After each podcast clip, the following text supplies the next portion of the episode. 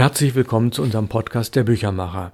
Wir sind bei Folge 210 im Bereich Wie Verlage Bücher machen, Teil 148. Mein Name ist Ralf Plenz und ich bin Sprecher und teilweise auch Mitredender, aber Hauptsprecher ist diesmal wieder Dr. Elmar Dott, Mitglied der Hamburger Autorenvereinigung, Autor von vielen Büchern und wir beschäftigen uns zum zweiten Mal mit dem Thema Schifffahrt. Beim letzten Mal haben wir das anhand des Buches von Betraven Das Totenschiff gemacht und wir wollen nochmal ganz kleinen Schlenker zurück machen zu dem Thema, was Elmar angesprochen hat, das Thema Hoffnung. Du hast eine besondere Ausgabe mitgebracht und da gibt es eine nette Geschichte zu. Erzähl uns diese Geschichte. Ja, Ralf, vielen Dank für die Einleitung. Als ich dieses Buch von Traven, das Totenschiff, kaufte, herrschte gerade diese Einrichtung des Zwangsumtausches vor. Das heißt, in der damaligen DDR, die ja noch existierte, musste man als Westdeutscher glaube ich, 25 Ostmark pro Tag äh, umtauschen, musste also das Geld ausgeben, was man da eingetauscht hatte. Nun war ich bei Verwandten untergebracht, war zu Besuch in der DDR, musste also mein Geld ausgeben und ich habe natürlich da eine Buchhandlung aufgesucht und dann auch äh, interessante Bücher äh, dort gekauft. Und der Buchhändler sagte mir, als ich dieses Buch von Traven kaufte, naja, das wird hier so geduldet, das ist eigentlich nicht unsere DDR-Literatur. Da fragte ich, wieso? Hier wird doch massive Kritik an dem proletarischen Status der Seeleute geübt. Sie werden ausgebeutet als Proletarier. Das ist doch Kapitalismuskritik pur. Ja, sagte er, aber es fehlt in Travens Roman die Hoffnung, das Positive. Traven zeigt nur diese negative Seite, wenn auch in humorvoller Weise, aber es ist keine Hoffnung da, wie wir sie in der DDR und im Sozialismus doch haben sollten. Er fügte das Wortchen sollten hinzu, wobei das ein bisschen unklar war, ob er jetzt meinte, das wird uns aufgezwungen oder wir sollten es aus moralischem Impetus heraus haben. Also ganz interessant, Traven äh, kam in der alten DDR gar nicht so gut an. Ja, die See als Projektionsfläche für Hoffnungen. Das ist immer etwas, was in der maritimen Literatur eine Rolle spielt. Man fährt auf die See hinaus, man will entdecken, wie Ralf schon sagte, man will auch erobern, man will Abenteuer suchen. Also die See ist ein Hoffnungsort. Und bei dem heutigen Text, den ich gerne vorstellen möchte, kurz natürlich nur, ist auch das der Fall, nämlich Hemingways Roman The Old Man and the Sea, der alte Mann und das Meer. Hier fährt ein Fischer, ein alter Fischer, hinaus ins Meer. Er war lange Zeit ohne Fischfang. Er gilt in seinem spanischen Dorf, also in seinem kubanisch-spanischen Dorf, ähm, als Loser. Jetzt will er sich's beweisen und anderen auch beweisen, dass er doch zu einem großen Fang fähig ist und nach langer Zeit findet er draußen im Golfstrom mit seinem kleinen Boot dann doch einen Marlin, ein Blaumarlin, einen Speerfisch, ein riesiges ja, Fangobjekt, nach dem sich eigentlich alle Sportfischer sehnen. Und er angelt diesen Fisch, er kann ihn gar nicht ins Boot hieven, sondern äh, muss ihn ans Boot ketten und der Fisch zieht das Boot, aber nach drei Tagen ungefähr beginnt der Fisch zu kreisen. Das heißt, er zeigt Ermüdungserscheinungen und der alte Mann kann den Fisch mit der Harpune erlegen. Nur dabei verschlingt sich der Fisch in seine Leine, die Harpunenleine, und sie reißt. Also der Fischer ist dann ohne Harpune und hat den Fisch am, an der Seite seines Bootes. Und diese märchenhafte Beute ist aber nicht von langer Dauer, denn es kommen Haifische. Und ähm, ich will eine kurze Stelle lesen, nachdem der erste Haifisch gekommen ist. Hemingway verwendet hier den spanischen Ausdruck dentuso. Da steckt dent drin. Man denkt an Dentist im Englischen. Also ist eigentlich der Scharfzahnige. Das ist ein Haifisch, der also 40 Pfund aus seinem Fisch herausbeißt. Und der alte Mann empfindet mit dem Fisch, den er gefangen hat, äh, ist wie ein Freund, äh, identifiziert sich mit dem Fisch. Und er überlegt sogar, ob er nicht auf diesen Fang hätte verzichten sollen. Er sehnt sich nach seiner Hütte zurück, wo er auf Zeitungspapier, alten Zeitungen liegt und bereut einerseits den Fang, weiß aber auch, dass er seine Mission vollenden muss und dass er sich beweisen muss und dass er etwas leisten muss in diesem Leben. Und er ist nun mal als Fischer auf diese Stelle gestellt. Und ich lese kurz aus einer englischen Ausgabe, der ersten britischen Ausgabe übrigens. Und der erste Haifisch ist nun gerade gekommen und der alte Mann will seinen Fisch gar nicht mehr ansehen, der ja verstümmelt ist, mutilated. He did not like to look at the fish anymore since he had been mutilated. When the fish had been hit, it was as though he himself were hit. But I killed the shark that hit my fish, he thought, and he was the biggest entuso that I have ever seen, and God knows that I have seen big ones. It was too good to last, he thought. I wish it had been a dream now, and that I had never hooked the fish and was alone in bed on the newspapers. Man is not made for defeat, he said. A man can be destroyed, but not defeated. I'm sorry that I killed the fish, though, he thought. Now the bad time is coming, and I do not even have the harpoon. Then Tuso is cruel and able and strong and intelligent, but I was more intelligent than he was. Perhaps not, he thought.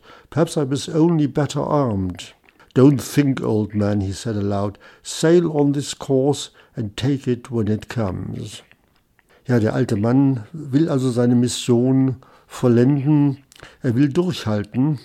Er muss diesen Kampf bestehen, auch diesen Kampf äh, mit sich selbst, denn er ist müde, die Hände sind aufgerissen und ein Satz hier aus der vorgelesenen Stelle ist in den Zitaten und Aphorismenschatz eingegangen. A man can be destroyed but not defeated. Das ist sozusagen das Credo des alten Fischer, das Credo auch von Hemingway und die Übersetzerin hat übersetzt a man, ein Mensch, ja. Da fangen schon die Probleme an. Ist es bei Hemingway ein Mensch oder ein Mann? Also in seiner männlichen Welt ist wohl diese Übersetzung ein Mensch zu allgemein. Aber da ist auch wieder die Frage, äh, was zählt, das Werk oder die Biografie? Äh, werfen wir hier kurz einen Blick auf die Biografie Hemingways. Er war ja passionierter Großwildjäger in Kenia. Er hat den Krieg als Herausforderung empfunden. Er hat sich freiwillig gemeldet, auch als Kriegsreporter gearbeitet. Er liebte den Boxkampf, auch den Stierkampf. Es gibt einen Roman von ihm, Death in the Afternoon, über den Stierkampf. Er lebte vom Kampf. Äh, der Kampf war sein Lebenselixier und wir wissen gleichzeitig, dass Hemingway unter Depressionen gelitten hat. Auch nach dem Nobelpreis den er 1954 mit besonderer Erwähnung dieses Romans bekommen hat, hat er sich dennoch dann 1961 erschossen. Depressionen waren in seiner Familie ein Erbgut offenbar. Sein Vater hatte auch Selbstmord begangen.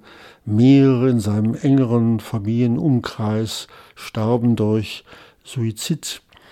War seine Stärke nur eine Zurschaustellung eines männlichen Chauvinismus oder ist es bei ihm wirklich ein männliches Tapferkeitsideal, ein menschliches Tapferkeitsideal, das er uns äh, zu Recht nahebringen will? Da bleibt vieles im Dunkeln.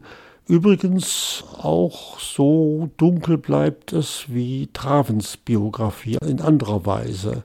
Also wir wissen wenig über Traven, was er wirklich war. Und im Grunde bei Hemingway, wir wissen auch nicht wirklich, was in ihm alles vorging, was er nun wirklich als Autor war, ein Schwächling, der nur so tat, als ob er Stärke zeigen konnte, oder jemand, der wirklich seine Schwierigkeit überwunden hat und zu neuer Kraft gefunden hat. Aber halten wir das Fazit fest, das schon bei Traven in der letzten Podcast-Sendung auftauchte. Es geht um das Werk, nicht um den Autor. Und das Werk ist eindrucksvoll und zeigt diesen Überlebenskampf des Fischers als ein gutes Beispiel für eine Lebensbewältigung. Äh, der Fischer fährt also nun zurück in seine Hütte. Vorher aber noch kommen weitere Haifische, auch ganze Haifischrudel Er hat keine Harpune mehr, er kämpft mit dem Messer, er kämpft mit dem Ruder gegen diese Fische. Nachts dann ist er vollkommen hilflos und als er ankommt in seinem Fischerdorf, hat er lediglich das Skelett noch an seinem Boot. Er trägt das Boot dann ein Stückchen auf den Strand, trägt den Mast hoch in seine Hütte und schläft dann ein in seiner Hütte und träumt von spielenden Löwen an einem Strand in Afrika. Am nächsten Morgen dann bewundert man dieses riesige Skelett und der alte Mann, ja, ist er ein Verlierer, ist er ein Gewinner? Auf jeden Fall hat er sein Selbstbewusstsein und seine Mission erfüllt. Und dieser Satz, a man can be destroyed but not defeated, der bleibt dann doch als Hoffnung zurück, als eine vielleicht verwegene Hoffnung, eine bloße Fiktion, aber eine Fiktion doch, die ihm Lebensmut und Lebenskraft gibt. Und auch vielen Lesern, die vielleicht auch diesen Mut als beispielhaft empfinden. Ja, so viel zu diesem Roman, den Hemingway 1952 veröffentlicht hat. Vielleicht noch kurz etwas zur Veröffentlichung. Hemingway war damals eigentlich schon abgeschrieben. Er hatte seit ungefähr zehn Jahren nichts Anerkanntes mehr produziert. Man sah in ihm eigentlich jemanden, der ausgebrannt war. Und jetzt sah man eigentlich den alten Hemingway zurückkehren. Und deshalb auch der Nobelpreis 1954 mit der Erwähnung dieses Romans, The Old Man and the Sea. Man dachte auch gleichzeitig an den frühen Hemingway der Kurzgeschichten, der Roman über den Ersten Weltkrieg und den spanischen Bürgerkrieg, For Whom the Bell Tolls, war ja sein bekannter Roman. Und jetzt sah man wieder eine neue Stärke in Hemingways Schaffensprozess und deshalb auch die besondere Erwähnung beim Nobelpreis 1954. Der Roman wurde zunächst einmal im Magazin Live veröffentlicht. Schon nach zwei Tagen waren 5,2 Millionen Exemplare dieses Heftes verkauft. Im selben Jahr hat dann der Verlag Scribner in New York das Buch verlegt. Im gleichen Jahr erschien bei Rowold dann die deutsche Übersetzung von Annemarie Horschwitz-Horst und er wurde dann auch in die Zeitbibliothek der 100 Bücher aufgenommen und hatte bald eine Millionenauflage. Er gilt heute als ein wichtiger Roman in der amerikanischen Literatur und Weltliteratur und ist sicherlich auch ein besonderer Roman unter der Rubrik maritime Literatur und wie ich schon sagte, die See als Hoffnungsträger, die See als Projektionsfläche für menschliche Hoffnungen, das ist bei Hemingway auch hier ein ganz hervorstechendes Thema.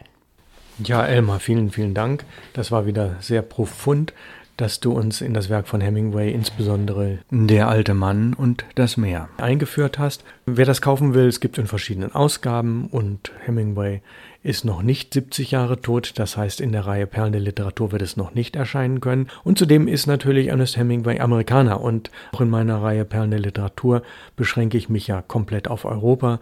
Das heißt, so schön dieses Buch vielleicht wäre, es wird nicht in meiner Buchreihe erscheinen. Ich will noch einen kleinen Schlenker zur DDR machen. Wir am Anfang haben wir zu einem Zwangsumtausch gesprochen. Bücherland DDR, Leseland DDR. Wir haben vor ungefähr 20 Folgen des Podcasts dazu auch zwei Folgen gemacht. Hans Krech hat in der Folge 184 und 185 zum Thema DDR-Literatur uns einiges erzählt. Und das macht den Podcast aus, dass wir sowohl Schreibende haben, als auch Verlegende, als auch Marketingleute, als auch Buchhändler, die sich mit Themen beschäftigen. Und in unserem Fall waren es ja zweimal das Thema Seefahrt und Schifffahrt. Und es waren eben Aspekte, die in den typischen Abenteuerromanen so nicht vorkommen und auch nicht unbedingt in Liebesromanen oder in Kurzgeschichten, sondern es waren neue Aspekte. Und die zu entdecken, das soll Inhalt des Podcasts sein.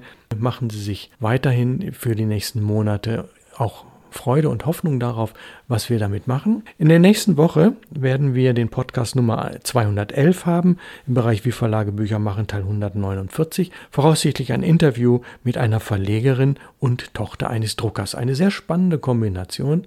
Kommen Sie gut durch diese Woche. Ich bedanke mich sehr, sehr herzlich fürs Zuhören. Aus Hamburg grüßen Sie ganz herzlich Elmar Dott, der diesen Text über Hemingway uns vorgetragen hat, und Ralf Plenz als Sprecher und als Macher dieses Podcastes, der Büchermacher. Auf Wiederhören.